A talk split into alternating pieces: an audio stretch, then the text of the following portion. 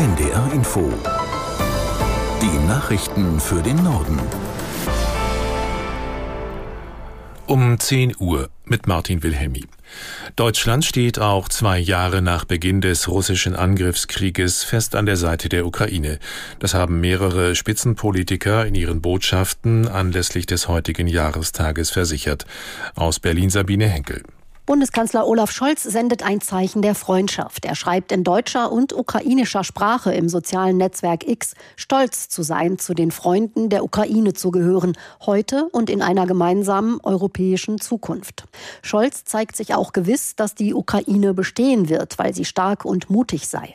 CDU-Chef Friedrich Merz verlangt mehr Unterstützung von der Bundesregierung, damit die Ukraine den Krieg nicht verliert. Außenministerin Baerbock, die gerade auf der UNO-Vollversammlung in New York die Weltgemeinschaft aufgefordert hatte, den Druck auf den russischen Präsidenten Putin zu erhöhen, hat auf dem Rückflug ein Zeichen der Solidarität gesetzt. Sie ist zusammen mit dem ukrainischen Außenminister Kuleba in der Regierungsmaschine der Bundeswehr nach Berlin geflogen. Als Zeichen der Solidarität sind EU-Kommissionspräsidentin von der Leyen, Italiens Regierungschefin Meloni und der kanadische Premierminister Trudeau in die Ukraine gereist.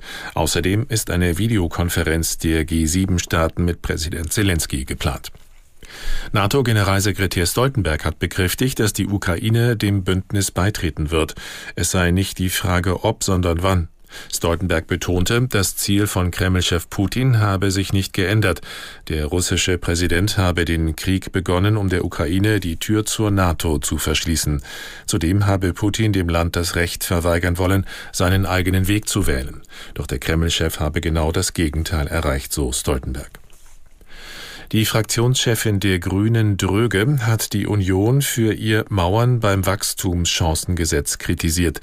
Insbesondere gegen CDU-Chef Merz richtete sie deutliche Worte. Aus Berlin Björn Dake. Nach ihren Worten ist es unverantwortlich, ein so wichtiges Gesetz für die Wirtschaft zu blockieren. Dröge betonte im BR24-Interview der Woche, dass es aus ihrer Sicht schon viele Zugeständnisse an die Union gegeben hat. Ob es weitere geben wird bis zur nächsten Bundesratssitzung Ende März, ließ sie offen. CDU und CSU pochen darauf, dass die Ampel den Abbau der Subventionen beim Agrardiesel zurücknimmt. Sandra Hüller ist in Paris mit dem französischen Filmpreis César als beste Schauspielerin geehrt worden. Hüller erhielt die Auszeichnung für ihre Hauptrolle in Anatomie eines Falls. Die 45-jährige Deutsche ist in diesem Jahr auch für den Oscar nominiert. Die Regisseurin des Films Justine Trier erhielt den César für die beste Regie. In der Fußball-Bundesliga hat Spitzenreiter Leverkusen zum Auftakt des 23. Spieltages gewonnen. Bayer besiegte Mainz mit 2 zu 1. Aus der Sportredaktion Lars Bente.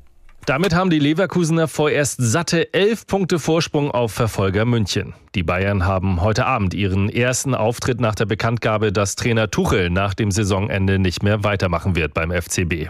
Es geht im Topspiel gegen Leipzig. Schon am Nachmittag möchte Bremen den fünften Sieg im sechsten Spiel feiern. Werder empfängt den letzten Darmstadt und könnte einen weiteren Schritt Richtung internationale Wettbewerbe machen. Außerdem hat Stuttgart Köln zu Gast, Gladbach trifft auf Bochum und Union Berlin bekommt es mit Heidenheim zu tun. Das waren die Nachrichten.